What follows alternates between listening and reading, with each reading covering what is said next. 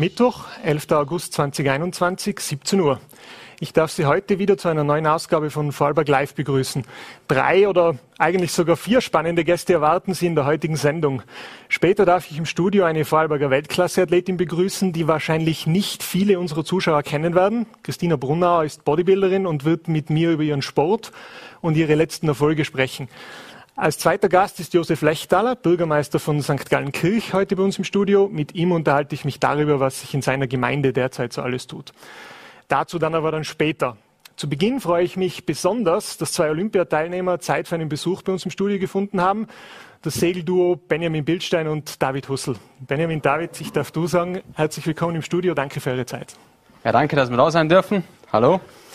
Also zuerst einmal Gratulation zur Olympiateilnahme ist ja auch nicht selbstverständlich, dass man äh, zur Olympia fährt.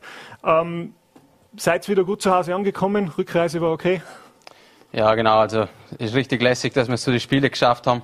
Das ist ja etwas, wo jeder Athlet äh, hinstrebt und es definitiv wert ist, dass, wenn er das einmal erleben kann. Äh, wir waren auch sehr froh, dort gewesen zu sein. Wir haben uns sehr bemüht. Ähm, die Regatta war dann nicht ganz leicht, aber jetzt sind wir gut zurück. Und Jetlag haben wir eigentlich auch schon wieder ganz gut im Griff. So gesehen. Super. Alles gut. Super. Ähm, ich muss euch eine Frage ganz am Anfang stellen, weil es mich interessiert. Ähm, wie kriegt man ein Segelboot nach Tokio? Ihr werdet ja nicht rüber gesegelt sein. Ja, die Logistik im Segelsport ist schon relativ groß. Zum Glück nicht ganz so schlimm wie über die Reiter, aber wir mhm. planen sehr weit voraus. Wir schicken die Boote übersee mit Container. Unsere Olympiaboote sind bereits im Februar von, von Österreich weg Richtung Japan geschickt worden. Ähm, und dann haben wir im Flugzeug nochmal äh, zwölf Taschen und was weiß ich, wie viel Segel mitgehabt. Also wirklich viel Gepäck, um, um alles vor Ort hinzubringen. Und wenn wir in Europa unterwegs sind, dann sind wir halt mit dem Auto, Tempo 80 und Anhänger, schon langsam durch Europa unterwegs. Ja, schon ein großer Aufwand für, für die Segler, würde ich mal sagen. Ähm, jetzt müssen wir natürlich über eure Olympiabilanz reden, mal auf sportlicher Seite. Ähm, um den Zuschauern vielleicht mal ein bisschen Übersicht zu geben, ihr seid ja ähm, WM-Medaillengewinner. Ihr seid Vize-Europameister. Also 2019, glaube ich, sogar am Attersee, wenn ich das jetzt richtig im Kopf habe, gewonnen. Ihr habt den Gesamtweltcup in eurer Klasse schon gewonnen, wenn ich richtig informiert bin.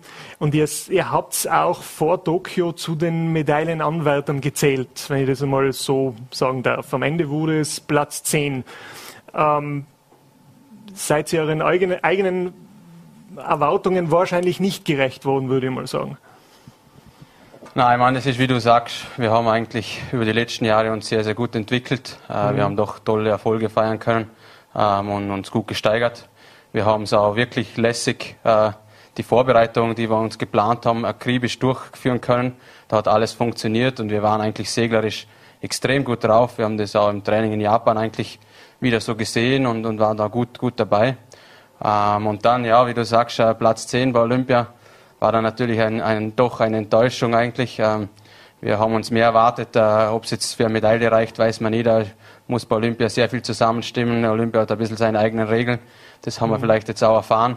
Ähm, aber alles in allem, ja, glaube ich, haben wir einfach nicht ganz äh, eine gute Woche erwischt. Haben ziemlich schnell am Anfang unseren Rhythmus verloren und äh, dann eigentlich auch nicht mehr reingefunden, obwohl wir uns äh, doch auf solche Szenarien eigentlich auch vorbereitet haben. Ähm, aber man muss sagen, es liegt bei Olympia alles sehr, sehr eng beieinander. Also es hätte äh, nicht viel braucht, wären wir sicher ganz vorne mitgefahren und äh, ich glaube, das macht halt einfach Olympia aus. Das sind die Besten mhm. der Welt ähm, und äh, auch dort Rang 10 und dann Medal Race ist doch eine Leistung. Das ist definitiv eine Leistung, aber jetzt einmal ganz frech gefragt, ist man bei Olympia lieber Zehnter oder lieber Vierter? Die Frage habe ich mir danach schon gestellt. Als Zehnter sage ich Vierter, als Vierter beantwortest sie vielleicht doch umgekehrt. Aber natürlich, umso mehr äh, vorne mitfahren kannst, umso schöner ist es, glaube ich. Und ähm, äh, so hart der vierte Platz natürlich auch ist. Trotzdem ist der vierte und ein Zehnter ist ein Zehnter und es sind noch viele, die gar nicht zu den Spielen gefahren sind.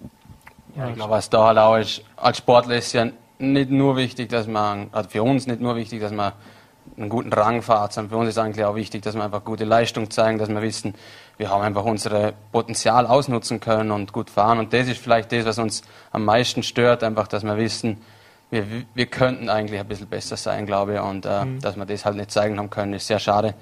Ähm, aber ist jetzt eine Regatta über mehrere Jahre und wird sicher noch gut weitergehen. So. Ähm, was war denn die, die Schwierigkeit, was war denn die Challenge? Also man weiß ja bei den Seglern, sie sind von früh in ihre Segelreviere bei solchen Großveranstaltungen, ähm, sind eine der ersten Athleten, die vor Ort sind, um das Revier kennenzulernen, wie es immer so schön heißt in den, in den Medien. Ähm, was war denn die Challenge in, in Tokio, in, in Enoshina?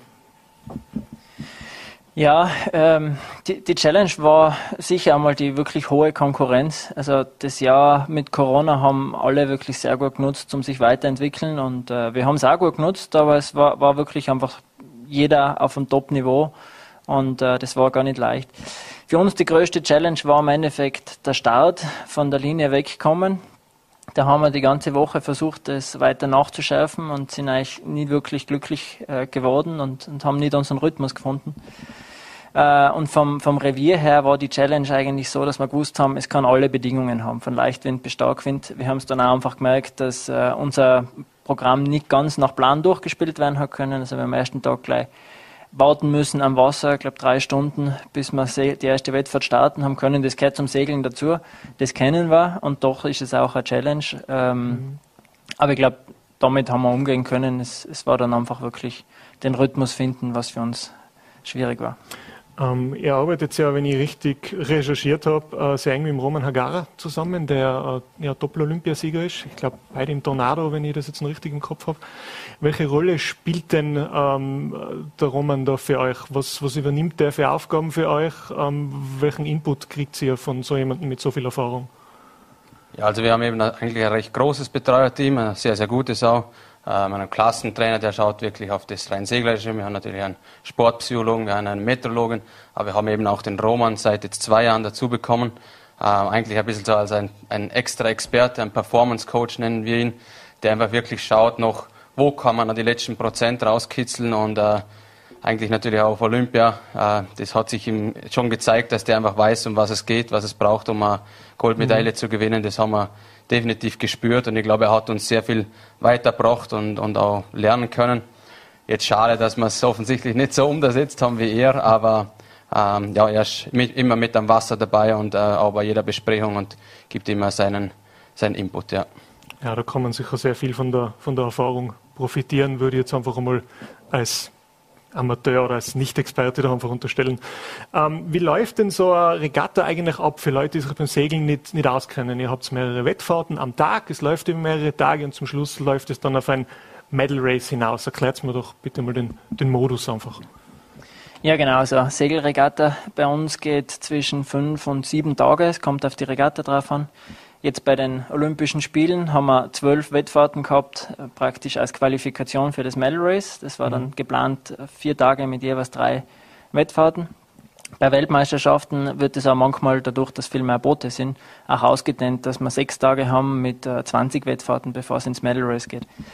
Und dann am letzten Tag gibt es das abschließende Medal Race, wo die besten zehn dafür qualifiziert sind. Dort gibt es doppelte Punkte, damit einfach das nochmal sehr, sehr spannend wird. Und im Segeln ist es so, dass jede Wettfahrt äh, gibt man, äh, bekommt man eine Platzierung. Also der erste kriegt einen Punkt, der zweite bekommt zwei Punkte und so weiter. Und das wird auch über die ganze Woche zusammengezählt. Das heißt, eine Konstanz über sehr, sehr lange Zeit ist extrem wichtig. Ähm, und äh, ja, im Medal Race werden die Punkte mitgenommen. Ähm, allerdings dadurch, dass es nochmal doppelte Punkte gibt, ist es meistens sehr spannend. Und jetzt bei uns bei den Spielen war es wirklich die ersten sechs, haben alle wirklich gute Chancen auf die Medaillen gehabt. Und es war sehr, sehr spannendes Medal Race, was wir von ihnen miterlebt haben. Und äh, ja, das war ganz cool. Auf jeden Fall, also wie wir ja schon gesagt haben, ich, ich glaube, wir unterstreichen es an der Stelle einfach nochmal, es ist eine herausragende Leistung bei den Olympischen Spielen in einer, in einer Medal Race zu kommen. Also muss man sich weder verstecken, irgendwas rechtfertigen, glaube ich. Ähm, abseits des Sportlichen, wie habt ihr Tokio erlebt? Wie habt ihr die Spiele erlebt? Ich meine, viel wird nicht los gewesen sein, weil halt Corona, keine Zuschauer und alles ein bisschen im olympischen Dorf oder halt in den Unterkünften. Aber erzählt vielleicht einmal. Das traurig ist, es hat gar nicht so viel für uns natürlich gegeben. Wir waren äh, wegen Corona einfach sehr stark eingeschränkt. Wir haben nicht aus dem Hotel und nicht aus der Wettkampfstätte dürfen. Äh, dort sind wir dann mit einem Shuttle dazwischen hin und her gebracht worden. Ähm, das heißt, viel erlebt haben wir da nicht, außer das rein Sportliche. Ähm, aber deswegen waren wir eigentlich drüben und das war für uns auch das Allerwichtigste. Was für uns Segler das große Glück ist in der Hinsicht vielleicht, dass wir über die letzten Jahre schon dort waren zu trainieren. Also wir haben 2017 schon angefangen in, in Japan zu segeln mhm. und Erfahrungen zu sammeln und dort hat man natürlich dann auch ein bisschen die Kultur kennenlernen können. Wir haben auch ein bisschen von, von, von Japan gesehen. Wir waren beide auf dem Mount Fuji ähm, und äh, ja, bei dem her haben wir davor zum Glück das eingeholt, was jetzt heuer halt einfach auf der Strecke geblieben ist durch Corona. Spannend, die Segler gehen in Japan Bergsteigen. Die Berge sind daheim und wir gehen immer irgendwo auf den Berg, wenn wir Zeit finden dafür. Und, und das führt mir ja direkt zu einer Frage, die ich zuerst dem Tiroler stellen muss, David. Von einem Tiroler zum anderen. Ähm, wie kommt der Tiroler zum Segeln? Das ist ja nicht das Naheliegendste, sagen wir es mal so. Ja, definitiv. Ähm, Segeln in Tirol ist äh, sicher im Vergleich zu Vorarlberg einfach nicht, nicht so breit und nicht so bekannt und äh, nicht so weit verbreitet. Ähm, die Frage ist recht einfach für mich zu beantworten. Ich habe äh, mit einem Schulfreund angefangen. Wir haben eine Sommeraktivität gesucht äh, und haben die im Segeln gefunden. Und das hat mir dann so getaugt, dass ich dabei geblieben bin und habe es dann irgendwie auch geschafft, ähm, mich weiterzuentwickeln, meine ganze Familie in den Segelsport irgendwie mit reinzuziehen und äh, nach der Schule dann mit Benny zusammengetan und eine Karriere daraus gemacht. Erfolgreicher würde ich sagen. Ähm, Benjamin, bei dir, man ist ein bisschen näher, Wolfurt, also zum See ist nicht so weit. Aber wie bist du? Wie war dein Weg auf den 49er? Ja, bei mir ist es natürlich nicht so spektakulär. Ähm, aber ich habe das Glück klarerweise mit dem Bodensee. Ähm, und meine Familie segelt auch. Der Papa hat einen Katamaran gehabt, einen sportlichen. Ähm, und ich bin dann, äh, habe auch das Glück gehabt mit dem Yachtclub Regens, der zu meiner Zeit auch wirklich gute Jugendarbeit geleistet hat. Da war eine große Truppe von jungen Kids, die dann miteinander trainiert haben, die miteinander auf Regatten gegangen sind. Ähm, und da bin ich dann früh reingekommen. Äh, habe zwar anfangs andere Sportarten auch sehr gern gemacht, aber irgendwie hat es mich dann einfach ins Segeln gezogen und äh, es ist einfach ein Sport, wo man jeden Tag irgendwie ein Abenteuer erlebt und äh, von dem her bin ich happy, dass wir das erlebt haben und jetzt am Bodensee sogar bis nach Tokio das geschafft haben. Also beeindruckend auf jeden Fall. Ähm, abschließend vielleicht noch die Frage, Pläne und Ziele für die Zukunft. Ich unterstelle jetzt einfach einmal, Paris 2024 ist, ist natürlich ein Thema für einen Sportler. Ihr gebt es auch da altersmäßig noch kein Problem für euch. Also, was steht an bei den Seglern? Ja, also für uns ist mit, mit Tokio jetzt einfach ein sehr langes Projekt von eigentlich acht Jahren, wo wir entschieden haben, wir trainieren für Tokio hin und jetzt mit der Verlängerung eigentlich zu Ende gegangen und ein wirklich großes Projekt, wo wir in der Zeit nie wirklich Zeit gehabt haben zum Abschalten und Reflektieren. Und ich glaube, die Zeit werden wir uns jetzt nehmen, das analysieren. Ähm, wir werden dann Pläne schmieden. Ich meine, wie du gesagt hast, wir sind noch nicht so alt und das 49er-Segeln ist sicher eines von den wunderschönsten und coolsten, was man machen kann. Ähm, und es sind nur drei Jahre bis zu den Spielen. Aber wenn wir Pläne haben, die uns dann wirklich gefallen, dann glaube ich, schmeißen wir uns wieder in das nächste Projekt und schauen, was das bringt und wie das ausschaut. Super, also es klingt gut. Ich möchte euch an der Stelle viel Erfolg wünschen für alles, was ihr in Zukunft macht. Ich hoffe, wir dürfen euch vielleicht mit Erfolgsmeldungen wieder da mal begrüßen bei uns im Studio. Jetzt geht es, glaube ich, weiter nach Wolfurt, oder? Ihr habt eine Ehrung für euch, eine Welcome Home Party. Genießt es. Ähm, danke für euren Besuch im Studio. War mir ein Vergnügen und weiterhin viel Erfolg. Danke. Danke für die Einladung. Danke. Ja, wir machen im Programm weiter mit Josef Lechtaler, dem Bürgermeister von St. Gallenkirch, wie angekündigt. Reden wir, rede ich mit ihm über die aktuelle Situation in seiner Gemeinde. Ähm, in St. Gallenkirch ist doch einiges los. Ähm, Herr Bürgermeister, Herr Lechtaler, danke für Ihre Zeit, danke für den Besuch im Studio. Ähm, ich hoffe, es ist soweit Corona-mäßig, auch mit Ihnen persönlich alles in Ordnung. Schönen guten Nachmittag. Ja, danke für die Einladung. Äh, glücklicherweise ja. Äh, äh, Gott sei Dank passt alles. Wunderbar. Ähm, dann gehen wir gleich auf die erste Frage. Und zwar, wenn bei Ihnen alles Gott sei Dank in Ordnung ist, wie geht es der Gemeinde in Bezug auf Corona? Wie sehr hat die Corona-Krise St. Gallenkirch belastet? Wenn ja, überhaupt? Ähm, wie ist der Stand der Dinge? Ja, da rede ich jetzt wahrscheinlich für, für sehr, sehr viele Gemeinden. Äh, die die Corona-Krise oder auch für jeden persönlich äh, hat natürlich jeden belastet und auch uns als Gemeinde natürlich äh, sehr, sehr stark, äh, in erster Linie auch in finanzieller Hinsicht, da äh, wir als Tourismusgemeinde natürlich sehr, sehr viele Einnahmen äh, von Gästenächtigungen, Gästetaxen, einfach die uns jetzt im Budget einfach fehlen Und äh, das ist wirklich eine sehr, sehr große Herausforderung. Und da kommt natürlich das Ganze äh, hinzu, äh, der Druck, der auch auf dem Land äh, liegt und auf dem Bund äh, für die ganzen Testungen und die ganzen Ausgaben, die jetzt notwendig sind. Und natürlich auch Förderungen, die äh, durch die Lockdowns notwendig geworden sind. einfach eine sehr, sehr große Herausforderung. Also budgetär ein bisschen schwierig. Ähm, dann möchte ich an der Stelle aber nachfragen, ähm, in der Recherche habe ich festgestellt, dass in St. Gallenkirch doch einige Großprojekte im Moment so am, am Entstehen sind, am Fertigwerden sind, dass es da einige große Dinge gibt. Ähm, fangen wir vielleicht einmal prinzipiell an bei dem Thema. Die Gemeinde Lech hat es quasi war in den, in den Nachrichten in den letzten Wochen und Monaten mit dem in der Zwischenzeit viel zitierten Baustopp für Investorenmodelle. Fangen wir vielleicht mal so allgemein an. Wie schaut es da aus in äh, St. Gallenkirch? Also eingangs möchte ich noch sagen, das stimmt. Äh, glücklicherweise wird in unserer Gemeinde sehr, sehr viel investiert. Die beiden seilbahn Unternehmen in, unserem, in unserer Gemeinde investieren sehr, sehr stark. Der Silfretta Park wurde auch äh, bei Vorarlberg Live schon äh, präsentiert. Ein, ein sehr, sehr wichtiges Projekt für, für uns als Tourismusgemeinde, der Hauptzubringer der Silfretta Montafon.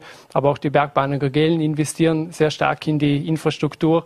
Und wir haben auch das eine oder andere Hotelprojekt, das auch schon bekannt geworden ist, ähm, der, das derzeit in Planung ist oder teilweise auch schon in Ausführung. Und äh, das äh, erwähnte, äh, der erwähnte Baustopp bezüglich Investorenmodelle ähm, äh, ist auch in unserer Gemeinde natürlich ein Thema. Äh, in unserer Gemeinde wurden in der Vergangenheit äh, auch sehr viele Fehler gemacht, bin ich überzeugt. da wurde vielleicht ein, ein bisschen zu wenig hinterfragt. und die Erfergemeinden, und da ist eben auch die, die Gemeinde Lech federführend mit dabei, äh, haben jetzt mit diesem Baustopp ein Zeichen gesetzt. Ähm, diese, diese Möglichkeit äh, im Raumplanungsgesetz für die Gemeinden einen Baustopp zu erlassen, haben wir auch in St. Gallenkirch schon genutzt, auch bei einem Investorenmodell. Ähm, da äh, sage ich jetzt einfach mal den Gemeinden, wenn solche Projekte schon in der Gemeinde sind, in, im Ort vorhanden sind, die, die Möglichkeiten der Gemeinde recht gering sind.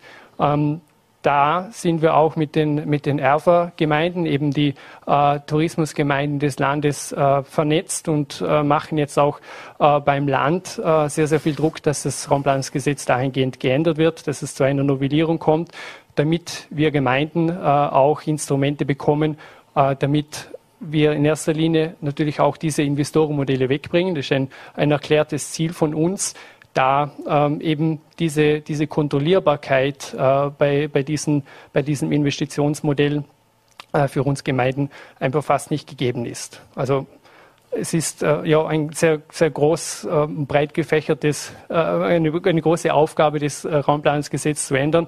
Ähm, aber ja, man muss sagen, in der Vergangenheit sind, äh, sind doch einige äh, Investitionen, einige Projekte mit diesem Investorenmodell gemacht worden und waren auch sehr, sehr wichtig für, für uns als Gemeinde. Also ich spreche jetzt wieder für St. Gallen. Mhm.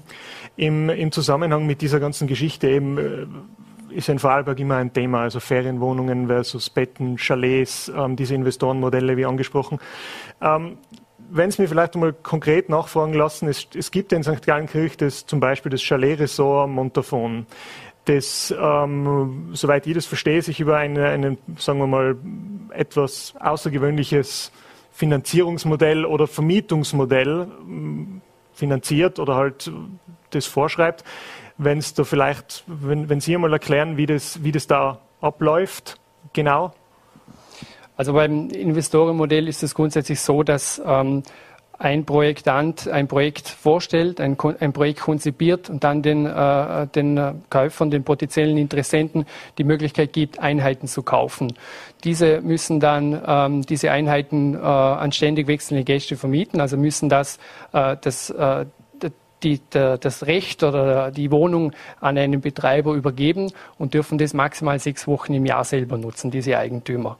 Ähm, da geht es dann eben schon, da fangen die Probleme dann schon langsam an. Was ist äh, bei solchen Projekten, die äh, keinen Vertriebsvertrag äh, mehr haben oder es funktioniert nicht oder die Wohnungen werden gar nicht vermietet und der Eigentümer ist nur selber da. Und das ist eben in diesen großen Anlagen in der Regel sehr, sehr schwer für uns zu kontrollieren.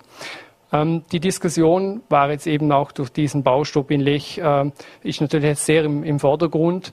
Ähm, ich möchte jetzt doch ähm, äh, ein klein wenig die, die Investorenmodelle in Schutz nehmen, weil die, die Diskussion nicht immer ganz richtig ist. Also es stimmt nicht, dass wenn Investorenmodelle gebaut werden, dass das nach 20 oder 30 Jahren dann automatisch äh, äh, Zweitwohnsitze sind. Das stimmt grundsätzlich nicht, äh, weil das einfach im Raumplanungsgesetz noch gar nicht möglich ist. Das Problem ist aber eben, wenn diese Verträge ausgelaufen sind, wenn diese Laufzeit äh, beendet ist, dass dann halt nicht gesichert ist, wie dann dieser Betrieb weiterläuft. Und das ist auch mit ein Grund, warum wir eine Novellierung vom Raumplanungsgesetz anstreben, damit man eben hier als Gemeinde auch Möglichkeiten hat. Mhm. Ähm mir ist ein Bauprojekt in, in meiner Vorrecherche aufgefallen bei Ihnen im Ort, das Avenida Hotel, ähm, wo eine, sage ich mal, eine eigene Seilbahn vom Hotel zur ähm, Talstation des im Entstehen begriffenen Silvretta Parks ähm, eingeplant ist. Äh, wagen wir vielleicht einmal anhand dieses Beispiels einen Blick in die Zukunft. Ähm, ist es ein, ein Präzedenzfall, diese Seilbahn von einem, einem Hotel sozusagen als, als Anbindung ins Seilbahnnetz zu machen? Ähm, werden das in Zukunft mehrere Hoteliers machen? Ist das äh, für, für einen Außenstehenden schaut es nach einem, ähm, wie soll man sagen, äh, außergewöhnlichen Schritt aus, einem Hotel eine, eine Anbindung an das Seilbahnnetz äh, zu genehmigen. Ähm, was sagen Sie da? Also das Avenida-Projekt in, in St. Gallenkirch ist äh, jetzt in Planung, beziehungsweise man hat schon begonnen zu bauen. Ähm, es war ja ein, ein Vorprojekt, äh, das nicht realisiert wurde. Das wurde dann von, von der Avenida-Gruppe übernommen. Ähm, und dieser, diese Seilbahn, die schon äh, kolportiert wurde, äh, ist noch nicht genehmigt. Also äh, das Projekt an sich schon, aber die Seilbahn noch nicht. Ähm, und ich sage jetzt, also ob das jetzt ein Präzedenzfall wird oder nicht, äh, sage ich ganz klar nein, weil das äh, einfach bei diesem Avenida-Projekt der Lage geschuldet ist. Es ist etwas äh, oberhalb vom, vom, vom, vom Sifretta-Park, der schon erwähnt wurde. Und durch diese, durch diese Kompaktseilbahn ist eben eine Anbindung direkt an, die, an, die, an den Sifretta-Park und somit auch an das, an das Skigebiet möglich. Ähm, aber wie gesagt, einfach nur der Lage geschuldet. Es kann nicht sein, dass dann zukünftig alle Hotels, es hätten wahrscheinlich viele äh, Hoteliers und äh, Apartmentbetreiber gerne, dass sie eine direkte Bahn haben äh, ins Skigebiet, aber das funktioniert natürlich nicht. Also das wollen wir mhm. natürlich auch nicht. Und man muss auch dazu sagen, beim Avenida-Projekt äh, es ist noch, also diese Kompaktseilbahn wird zwar beworben, aber sie ist noch nicht eingereicht und sie ist auch noch nicht genehmigt. Das steht auch noch in den Sternen.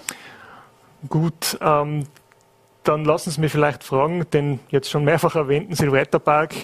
Ähm, was ist denn Stand der Dinge? Was tut sich da? Was ist da alles in der Planung? Wie weit ist man schon fortgeschritten? Wie Sie schon gesagt haben, wir haben auch auf Full AD bereits darüber berichtet, also momentan eine große Baustelle. Aber das Projekt ist ja, ist ja groß und deutlich mehr als eine, als eine Seilbahn-Talstation, sage ich jetzt einmal. Ganz genau. Also momentan muss man natürlich sagen, ist es nicht wirklich ähm, ein, ein schöner Ort, äh, das anzusehen. Momentan ist halt einfach eine Riesenbaustelle. Ähm, es ist eine, auch eine sehr große Herausforderung, das äh, zwischen den Saisonen äh, herzubringen, überhaupt diese, diese, äh, diese Seilbahn realisieren zu können. Es entstehen ja auch äh, Tiefgaragen, äh, die, also sehr viele Tiefgaragen und ähm, es ist einfach für unsere Gemeinde und, und auch für das ganze äh, Montafon eine sehr, sehr wichtige Investition. Ähm, ja, also man kann nur hoffen, dass es bis, bis Dezember äh, dann auch wirklich fertig wird. Ähm, kommen wir ein bisschen weg von den, von den vielen Baustellen, die es momentan gibt. Ähm, Sie waren 2015 als Sie die Wahl zum Bürgermeister gewonnen haben, der jüngste Bürgermeister in Vorarlberg mit 27, wenn ich das jetzt richtig im Kopf habe. Ähm, jetzt sind Sie in Ihrer zweiten Amtszeit. Ähm, was waren die Erfahrungen aus der ersten? Was, was äh, hat Sie überrascht vielleicht? Wie, wie geht es Ihnen jetzt als Bürgermeister von St. Gallenkirch? Ja, also zunächst äh, muss sicher gesagt werden, der jüngste Bürgermeister zu sein, das bringt einem gar nichts. ähm, es ist äh, gleich herausfordernd wie für jeden. Ähm, das Bürgermeisteramt an sich, und äh, da werden mir meine Kolleginnen und Kollegen jetzt sicher beipflichten, äh, ist ein, ein, sehr herausfordernder Job. Ähm, am Anfang ganz besonders, weil es wirklich drei, drei Jahre circa braucht, bis man mal wirklich den Überblick hat. Man, man ist als, als Bürgermeister ein wenig das Mädchen für alles und äh, hat sehr, sehr viel Verantwortung und deshalb ist es äh, wirklich ein herausfordernder Job. Man in der zweiten Amtsperiode weiß man schon ein bisschen, weiß man, äh, wo, wo man sich hinwenden muss, wenn Probleme sind, äh, wie, die, wie die Leute auch teilweise ticken. Man hat einfach viel mehr Erfahrung und das macht es dann schon wirklich ein bisschen einfacher, muss man ganz ehrlich sagen. Aber die Herausforderungen generell für das Bürgermeisteramt werden, äh, ja, kann man auch jetzt in meinen kurzen sechseinhalb Jahren circa sehen, äh, werden immer Herausforderungen größer. Ähm, Sie sind zwar Partei, als parteifreier Kandidat angetreten, das ist aber eine rote Liste. Ähm, wie geht es Ihnen so als, als der rote Fleck im, im Montafon, beziehungsweise ähm, ich, ich höre da so ein bisschen raus, Sie würden den Job schon gerne weitermachen. Also grundsätzlich auf jeden Fall, ja. Ich werde, würde ihn gerne weitermachen. Äh, den roten Fleck ähm, wie, also wie gesagt, wie Sie richtig gesagt haben, ich bin äh, ein parteifreier Bürgermeister. Ähm, dieser rote Fleck in der VN dann, wenn die, wenn die Wahlergebnisse gezeigt werden, äh, sind einfach daran geschuldet, dass wir auch äh, Parteimitglieder auf der, auf der Liste haben. Ähm, aber ja, also es hat auch wiederum keine Vor- und Nachteile. Na, immerhin. Ähm, aus, aus dieser Richtung aber muss ich noch eine Frage stellen bezüglich der ähm, SPÖ-Parteispitze im Land gibt es ja momentan Diskussionen nach ein bisschen Rumoren an der Basis. Ähm, wird es der Herr Hopfner, wird es der Herr Leitner? Haben Sie Präferenzen? Wie sehen Sie das? Auch vielleicht ein bisschen das, das, das Rumoren an der Basis. Rumort es bei Ihnen im Ort? Äh, nein, es rumort nicht. Ähm, und ich, ja, ich möchte mir auch nicht äußern zur, zur Landes-SPÖ. Wie gesagt, ich bin parteifrei und ähm, ja, sehe mich da jetzt auch nicht äh, sehe das nicht für notwendig an, dass ich mich jetzt dazu äußere, wer das wird und wer, der, wer für mich der Wunschkandidat wäre. Das kann man, glaube ich, auch so, so stehen lassen in diesem Fall. Ähm, eine abschließende Frage von mir. Ähm, Sie sind ja, also ich unterstelle, dass Sie es noch sind, äh, begeisterter Musikant, ähm, haben aber in einem Vorgespräch vor, der erst, vor Ihrem ersten Antreten, glaube ich, schon einmal gesagt, naja, Jetzt mit dem Amt wird es ein bisschen, bisschen weniger werden. Sie werden die Musik ein bisschen vermissen. Wurde es weniger? Ähm, kommen Sie noch ein bisschen dazu? Oder wie, wie entspannen Sie sich privat? Was, was macht ein Bürgermeister, wenn er ein bisschen abschalten will? Also die, der Musikverein, der ist wirklich weniger geworden. Es war ein, ein, positiver Effekt von Corona war, dass man wenig mehr Zeit gehabt hat. Da habe ich äh, das auch genutzt und die Musikverein wieder mitgespielt. Aber jetzt äh, merkt man, jetzt sind die Lockdowns fertig. Es, es, nimmt wieder seinen normalen Takt an. Und das, ja, das ist jetzt mal in meiner Gemeinde nicht vereinbar, noch zusätzlich ein, ein Vereinsmitglied zu sein. Und vor allem auch nicht bei, einer, bei einem Musikverein, der, der sehr, sehr viele äh, Ausrückungen und Proben hat über das ganze Jahr. Äh, das funktioniert einfach nicht nicht. Also äh, ja, leider bin ich nicht mehr, nicht mehr aktiv dabei. Es, äh, es, schmerzt im Herzen, aber ja, es nutzt einfach nichts. Man kann auch nicht, äh, wenn, man, wenn man in einem Verein dabei ist, sollte man das schon, schon richtig machen. Ja. Äh, was ich zum Ausgleich habe, muss ich ganz ehrlich sagen, ist meine Familie. Also mein Sohn, meine Frau, mein, äh, mein Heim zu Hause. Äh, und da äh, ja, schauen wir einfach, dass wir uns das einfach schön herrichten zu Hause. Wunderbar. Also es klingt ja gut. Dann darf ich an der Stelle allen wünschen, dass sie gesund sind und bleiben und dass man vielleicht in Zukunft ein bisschen, ein bisschen mehr Zeit für die Musik wiederfindet. Ähm, Josef Leichtaler, vielen Dank für den Besuch im Studio, vielen, vielen Dank für Dank. das Gespräch und kommen Sie gut nach Hause. Dankeschön vielmals. Danke. So, wir kommen zum dritten, last but not least, Gast am heutigen Tag und zwar begrüße ich jetzt bei mir im Studio Christina Brunauer, die Bodybuilderin ist, die Influencerin ist, die Personal Trainerin ist und die in den letzten Monaten äh, ausgesprochen erfolgreich in ihrer Sportart war. Ähm, wenn ich irgendwo einen Fehler mache, weil ich mich einfach nicht gut genug im, in ihrer Szene, in ihrem Sport auskenne, dann wird sie mich bitte korrigieren. Und wir unterhalten uns jetzt mal über die Erfolge und ich darf du sagen, Christina, hallo. Hallo. Hallo. Freut mich, dass ich Danke. da sein darf. Danke, dass du gekommen bist. Vielen Dank für deine Zeit. Äh, ich hoffe, wir unterbrechen nicht irgendwelche Trainings oder, oder Vorbereitungen. Nein, heute habe ich Pausentag, also das ah, hat super reinpasst, dann, gerade, dann gerade heute sogar ist. Für, für professionelle Bodybuilder Ruhetage. Selten, aber doch auch, ja. Selten, aber doch. Ähm, fangen wir doch einfach an, weil ich so beeindruckt war, und zwar via Instagram, von deinen Erfolgen. Ähm, wenn, wenn ich zähle mal auf und du korrigierst mich, wenn ich einen Fehler mache. Du bist vor, ich glaube, zwei oder drei Wochen ähm, in Portugal angetreten zu einer Show. Heißt das Show bei euch? Gleich mal dazwischen gefragt, zu einem ja, Wettbewerb? Wettkampf, Wettkampf. Show, ja. Gut. Ähm, als Amateurin in genau. der Bikini-Klasse. Genau. Das war, glaube ich, ein Freitag. Genau, du ein hast, Freitag.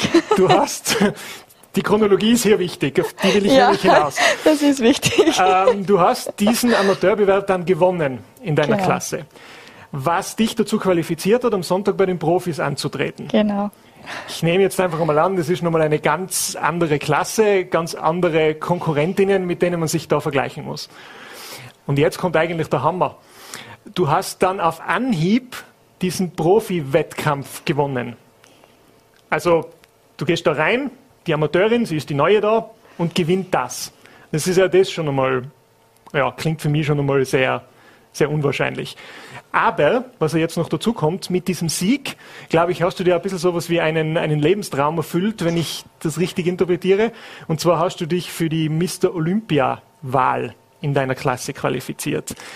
Erzähl einmal, wie, wie war dieses Wochenende für dich? Was bedeutet dir so dieser Schritt zur Mr. Olympia-Wahl? Also ich kriege wirklich gerade wieder Gänsehaut, wenn du das so erzählst. Und es war wirklich super recherchiert. Also es war genauso, ähm, ich habe am Freitag meinen Amateurwettkampf gewonnen. Bei uns muss man einen Amateurwettkampf gewinnen, um eben zu den Profis zu kommen. Mhm. Das war jetzt mein zehnter, äh, mein zehnter Antritt. Also es ist auch wirklich schwer, dazu zu kommen. Ähm, es ist wirklich immer, ich sage es mal, ja, es ist wirklich ein dichtes Feld und man muss schon einiges dafür leisten, zum überhaupt Profi zu werden. Darum auch eben der nächste Schritt hat es noch nicht zu geben, dass man jetzt einfach so zu einer Profi-Show eigentlich kommt und die gleich so wieder gewinnt. Weil mit, dieser, mit diesem Sieg bei den Profis, ähm, ja, da qualifiziert man sich eben für die Mr. Olympia. Und das hat es jetzt so noch nicht gegeben, beziehungsweise war der Arnold Schwarzenegger eigentlich der Einzige, wo sich mit einem Profisieg eben zu der Mr. Olympia qualifiziert hat. Und ja, so wie du schon gesagt hast, ich bin da hinten gestanden bei den Profis, wollte eigentlich nur mal schauen, ja, wie sehe ich so dazwischen aus, einfach so als erste Erfahrung das gleich mal mitnehmen, mhm. weil man eben danach die Möglichkeit hat, als Profi zum Starten. Die meisten machen es auch so, dass sie erstmal eine Pause machen und nicht gleich in die Profikarriere starten, weil es halt doch noch mal ein, mhm. ja, ein größerer Schritt ist, sage ich mal. Es ist einfach noch mal schwerer, da rauszustechen als zwischen den Amateuren, wie es halt bei den Profis so ist. Und dann halt das gleich zum Gewinnen war halt schon, ja, einzigartig. Es ist auch wirklich um die ganze Welt gegangen. Also in meinem Sport redet man auch in den USA und überall drüber.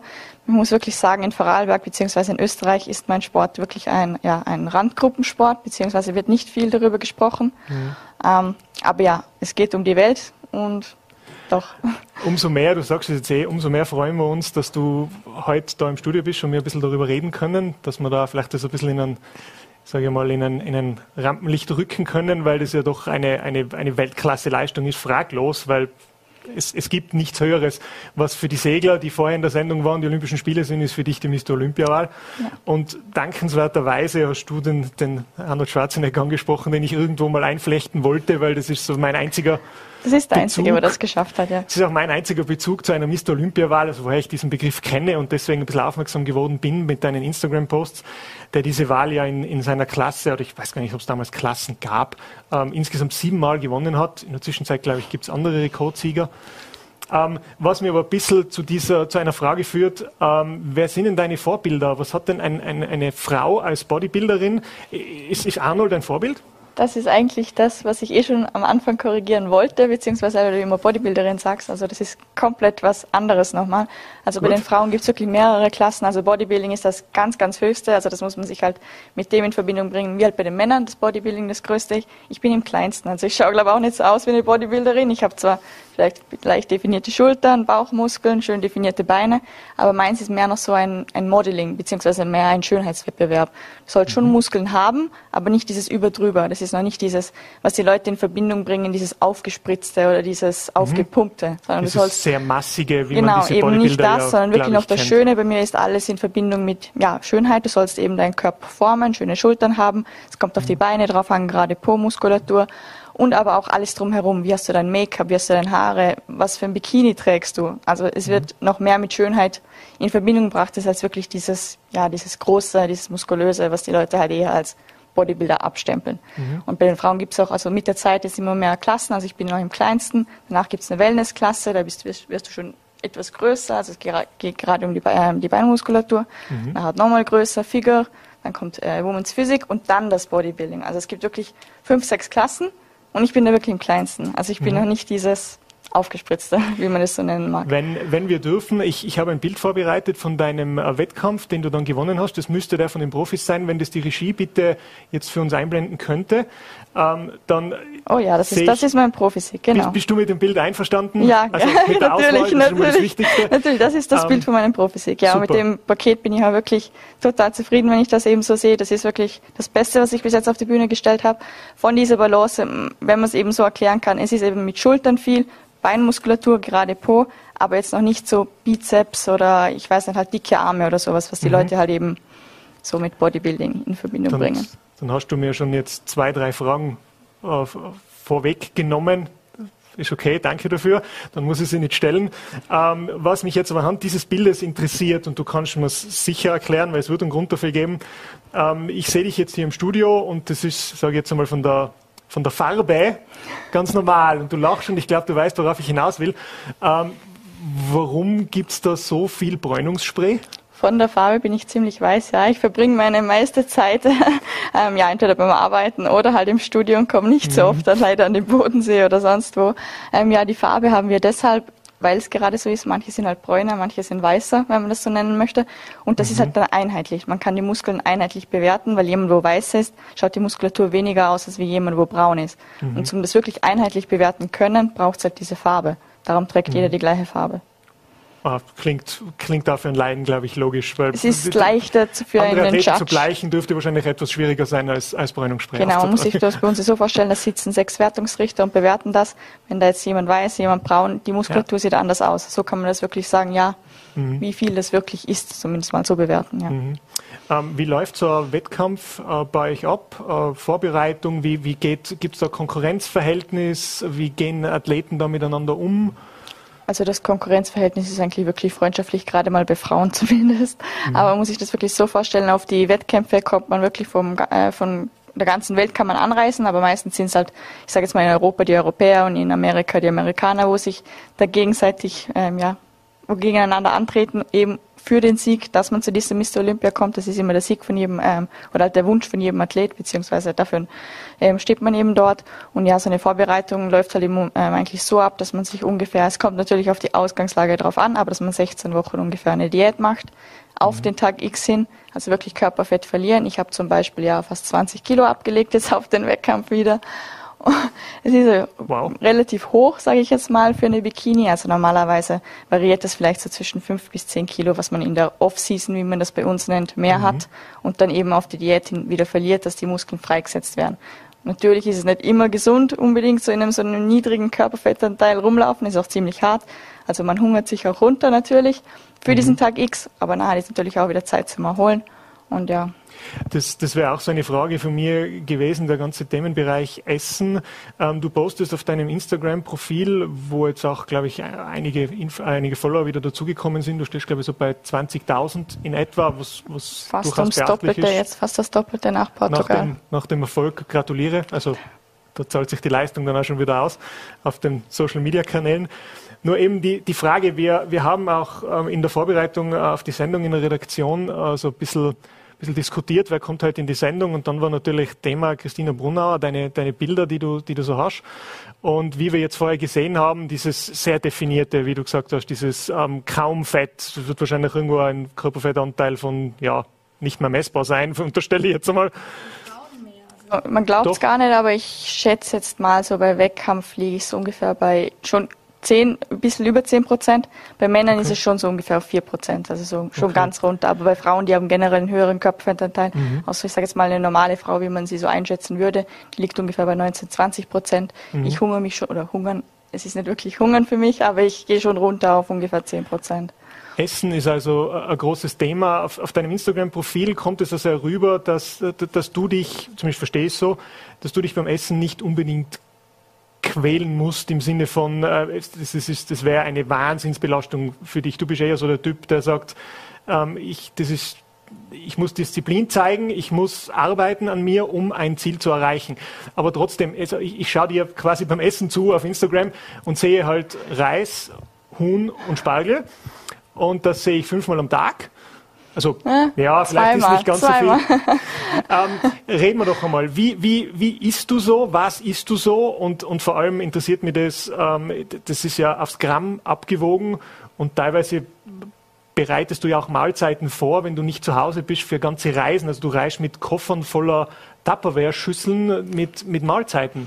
Genau, so kann ist man sich so ungefähr so? vorstellen. Ja, das ist wirklich so. Also bei unserem Sport, ich würde sagen, ja, also es ist natürlich 100% Ernährung, 100% Training, aber ich sage jetzt mal wirklich nochmal mehr der, eigentlich der Ernährung verschuldet als dem Training selber, gerade in meiner Klasse.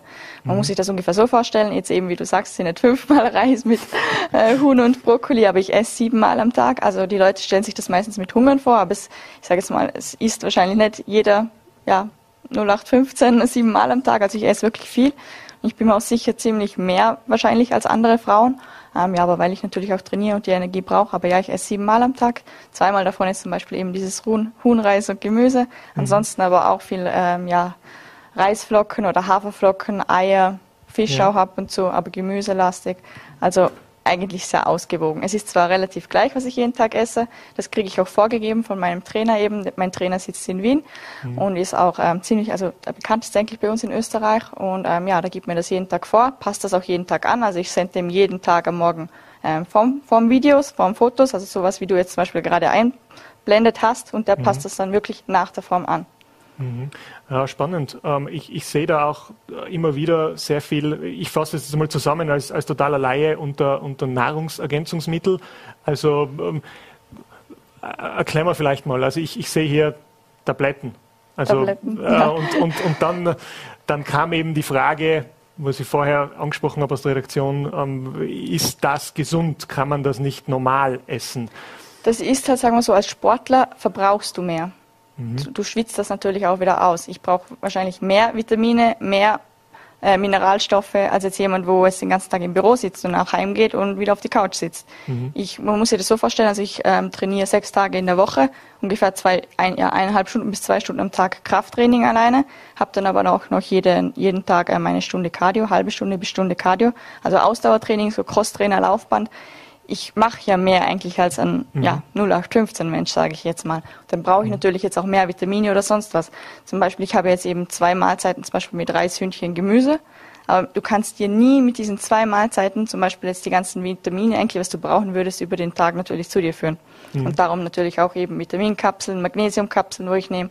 Oder zum Beispiel jetzt eben abends, weil du ansprichst meine Stories, Kurkumin oder Ashwagandha. Das sind zum Beispiel wieder Beruhigungssachen. Wenn du nach dem Training heimkommst, ist der Körper natürlich so Du willst mhm. natürlich auch schlafen können. Ja. Mit dem Zeug bringst du dich wieder runter vom Training, beziehungsweise mhm. gibst dem Körper auch einfach die Möglichkeit, mal abzuschalten und wieder zu erholen. Mhm. Ähm, ich möchte noch ein bisschen reden, weil wir jetzt so bei diesen, wie du gesagt hast, Nahrungsergänzungsmitteln und, und wie viel Zeitaufwand da dahinter steht, wie viel du trainierst. Äh, es führt mich zu der Frage, äh, ganz einfach gesagt, wie finanzierst du dein deinen Sport. Ich habe gesehen, du hast nebenher, äh, neben diesen Erfolgen jetzt sogar noch ein, ein Bachelorstudium, glaube ich, abgeschlossen. Aber die Frage bleibt, äh, geht sich das alles aus? Also ich meine, äh, du musst ja auch, nehme ich mal, was arbeiten. Oder, oder bist du so versorgt mit Sponsoren, dass, dass du sagst, das geht? Eigentlich, wie, ich zum Beispiel jetzt gerade diese Segler gesehen habe, die werden wahrscheinlich von Sponsoren ähm, ja, versorgt werden, dass sie das wirklich hauptberuflich machen können. Bei mir in dem Sport ist es ziemlich schwer. Also ich habe einen Sponsor, ähm, Outfit, Also das ist eine Supplement-Marke aus Österreich. Ähm, die versorgen mich eben auch mit meinen Tabletten und allem, oder meinen, ja, wie du es genannt hast, jetzt Tabletten, aber Supplement, sage ich ja, mal. Genau, ähm, aber ansonsten genau. ähm, kommen da wirklich nicht unbedingt Einnahmen rein. Das war jetzt mein erster Profisieg, damit habe ich mein erstes Preisgeld gewonnen. Mhm. Das ist aber ein Zehntel von dem ungefähr, was ich bereits in die Wettkämpfe nur gesteckt habe, sage ich mal. Das ist wirklich mhm. ein teurer Sport weil man auch wirklich von Woche zu Woche in ein anderes Land reist und das musst du natürlich alles selber zahlen. Mhm. Aber wie du schon eben gesagt hast, also ich habe jetzt mein Bachelorstudium gemacht, das habe ich an der Universität Liechtenstein gemacht in Betriebswirtschaft, fange jetzt auch ähm, übernächsten Monat mein Masterstudium an in Immobilienmanagement mhm. und eben auch zum Arbeiten. Also ich arbeite schon 30, ja, 30, momentan 40 Stunden sogar in der Woche bei meinem Papa im Büro. Also man kennt ihn auch in Vorarlberg, ähm, Friedrich Brunner Immobilien, also in einem mhm. Immobilienbüro. Und da möchte ich mich auch, ähm, ja, jetzt mit meinem Studium darauf spezialisieren, aber gleichzeitig halt schauen, wie weit komme ich im Profisport. Und es wäre natürlich schon der Traum auch, vom Profisport leben zu können und mich voll auf das eben zu konzentrieren. Ja, natürlich, glaube ich, der Traum jedes, jedes Sportlers, sich genug mit seinem also das Hobby, den Sport zum Beruf zu machen und davon auch dann leben zu können. Ähm, ein wichtiger Teil deines Lebens ist aber auch deine, dein Social Media Auftritt, ähm, das, das Influencer sein. Du bist ja auch Personal Trainerin, wo du viele Menschen betreust, was, was Training, was, was Essen angeht. Ähm, wie gesagt, 20.000 Follower jetzt. Du hast gesagt, es hat sich verdoppelt seit deinem, seit deinem großen Erfolg. Was bedeutet dir das, das Influencer zu sein? Sehr, sehr viel. Also ich bin eigentlich wirklich immer, ähm, ich habe damit gestartet, weil ich wirklich den Sport so geliebt habe. Ich wollte Wettkämpfe machen, ich habe den Sport so geliebt. Gleichzeitig ist aber auch das Instagram gewachsen, aber ich war eigentlich dabei immer authentisch. Ich habe halt eben, wie du, so, äh, wie du schon so schön sagst, meine Mahlzeiten reingehalten oder dann einfach mal meine Form mhm. gepostet. Und das hat die Leute dann wirklich auch selber motiviert, eben zum selber was machen, beziehungsweise kriege ich eben die Nachrichten, äh, die Nachrichten, dass ich eben Leute damit äh, motiviere, wieder abzunehmen, wieder zum Sport zu gehen. Und das bedeutet mir halt schon eine Menge. Und ich versuche halt eben auch wirklich authentisch zu posten, ähm, was gehört gemacht dafür, was für eine Disziplin muss man aufwenden. Oder halt eben auch, ähm, dass ich Trainingsvideos poste oder halt eben zeige, was ich esse, wie die Leute da hinkommen. Und dadurch ist dann das eigentlich auch losgegangen, ein bisschen mit Personal Training. Also es ist immer noch ganz klein, aber dass mir halt Mädels schreiben, hey, kannst du mir einen Ernährungsplan machen, kannst du mir mhm. zeigen, wie man trainiert. Und ja, dann helfe ich halt wirklich gerne.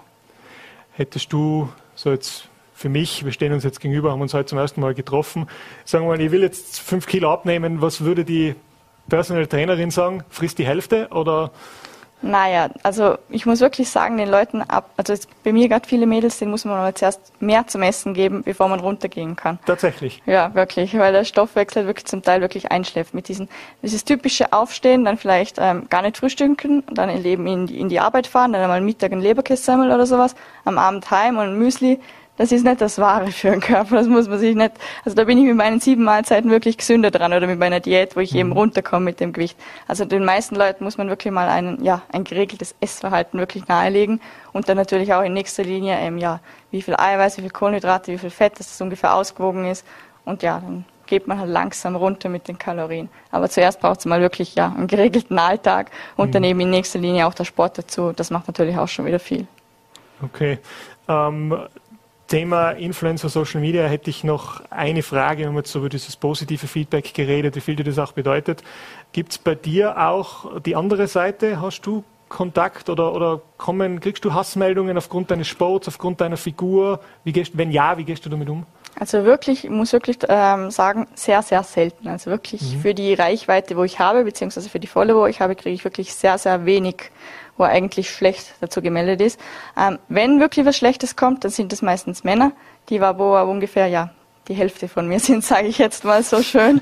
Also wirklich, ja, ja, aber das kommt wirklich, ich sage jetzt mal, vielleicht unter jedem fünften Post, dass mal ein Kommentar kommt, wo halt das ist doch nicht mehr gesund oder sonst was, mhm. aber wirklich sehr, sehr selten. Aber darüber bin ich eben auch froh und ich sage auch immer oder beziehungsweise stehe hinter dem, man muss mir ja nur folgen, wenn man, wenn einem das gefällt, was ich mache oder wenn man das interessant findet. Es ist niemand gezwungen, mir zu folgen. Ja. Ähm, kommen wir mal langsam zum Schluss, aber eine Frage habe ich da noch, weil das große Ziel Mr. Olympia, ich glaube ich, äh, sieben oder acht Wochen? Ähm, achteinhalb. Acht, achteinhalb Wochen am 6. am 6. Oktober fängt das Wochenende an, okay. ja, in Orlando. Äh, in Orlando, das heißt, du hast wieder eine Reise vor dir äh, mit, mit ähm, ja, großem Aufwand. Wie schaut dein Weg bis dahin jetzt noch aus? Was gibt es noch zu tun?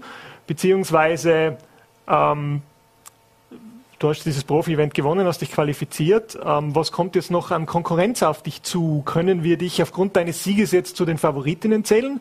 Also haben wir dann in acht Wochen die, die Mr. Olympiasiegerin in, in der Bikini-Klasse hier oder, oder bist du da, würde ich sagen, eher bleiben wir ein bisschen vorsichtig? Bleiben wir vorsichtig. Also da muss man leider wirklich vorsichtig bleiben. Ähm, ja, das ist halt wirklich die Weltspitze jetzt, wo aufeinander trifft. Das ist mhm. wirklich, ähm, ja, der größte Wettkampf auf der Welt, also noch höher geht's nicht mehr. Also ich bin realistisch. Ähm, ich habe auch recherchiert, also das Beste, was bis jetzt passiert ist, war eine Europäerin, also ich rede einmal von Österreich, weil wie gesagt, da bin ich die Erste, aber eine Europäerin, wo in die Top 10 gerutscht, gerutscht ist mit einem zehnten Platz. Besser mhm. ist es noch nicht gewesen, also in ganz Europa noch nicht. Mhm. Normalerweise kämpfen da wirklich die aus den USA und Brasilien, sage ich mal, gerade an der Spitze. Ähm, also ich bleibe realistisch, aber ähm, ich weiß, dass ich da relativ gut reinpasse, momentan gerade vom Trend. Also bei uns gibt es natürlich auch immer so Trends. Mhm. Und ähm, dass ich da wirklich sehr, sehr gut reinpasse und ich rechne mir schon Chancen aus, beziehungsweise hoffe in die Top 10 zu rutschen. Natürlich gehe ich mit dem Ziel hin, mit der Erwartung. Ähm, aber ja, und wie es momentan jetzt so aussieht, ähm, ich bin jetzt auf Diät seit Februar und habe eben auch fünf Wettkämpfe davor gemacht, wo es eben nicht mhm. für diese Profi-Qualifizierung gereicht hat. Jetzt ist mal ja Zeit zum Erholen unter Anführungsstrichen, soweit man das sagen kann. Und ähm, ja, aber trotzdem natürlich sich weiter verbessern und dann wird ungefähr in ja, ich sage jetzt mal in zwei Wochen wieder anzogen und wirklich nochmal striktere mit, Diät gemacht. Mit neuer Energie ja. und neuem Willen dann nochmal Also beziehungsweise ich bin jetzt immer noch strikt auf Diät, also das ja. ist es nicht, es wird immer noch jedes Gramm abgewogen, man muss sich das jetzt so vorstellen, wenn ich jetzt zum Beispiel in der Diät, ähm, ich sage jetzt mal eine Hausnummer 1800 Kalorien normalerweise am Tag ist, dann sind es jetzt bei mir 2400, einfach mhm. zum dem Körper ein bisschen mehr Nährstoffe geben und dann wird wieder anzogen. Super spannend. Ähm, ich wünsche dir natürlich an der Stelle alles, alles Gute. Ähm, dann auch beim, beim Wettkampf. Ähm, vielleicht geht sich's aus oder hoffentlich können wir mit einer Erfolgsmeldung dann uns nochmal irgendwo ein Interview führen. Das wäre natürlich toll. Das würde ich auf jeden Fall äh, gerne machen. Ähm, alles Gute. Vielen Dank für deine Zeit. Vielen Dank für den Besuch im Studio und ähm, wie gesagt, toi toi toi für den großen Mr. Olympia-Wettkampf. Ich bedanke mich fürs Berichten. Kommt das auch mal mehr nach Österreich, beziehungsweise sogar nach Vorarlberg. Gerne, ganz gerne. Ähm, das war die heutige Ausgabe von Vorarlberg Live. Danke, dass Sie mit dabei waren. Morgen um 17 Uhr gibt es wieder eine neue Ausgabe unserer Sendung. Wir würden uns freuen, wenn Sie wieder einschalten. Im Namen des ganzen Teams wünsche ich, wünsche ich Ihnen noch einen schönen Abend.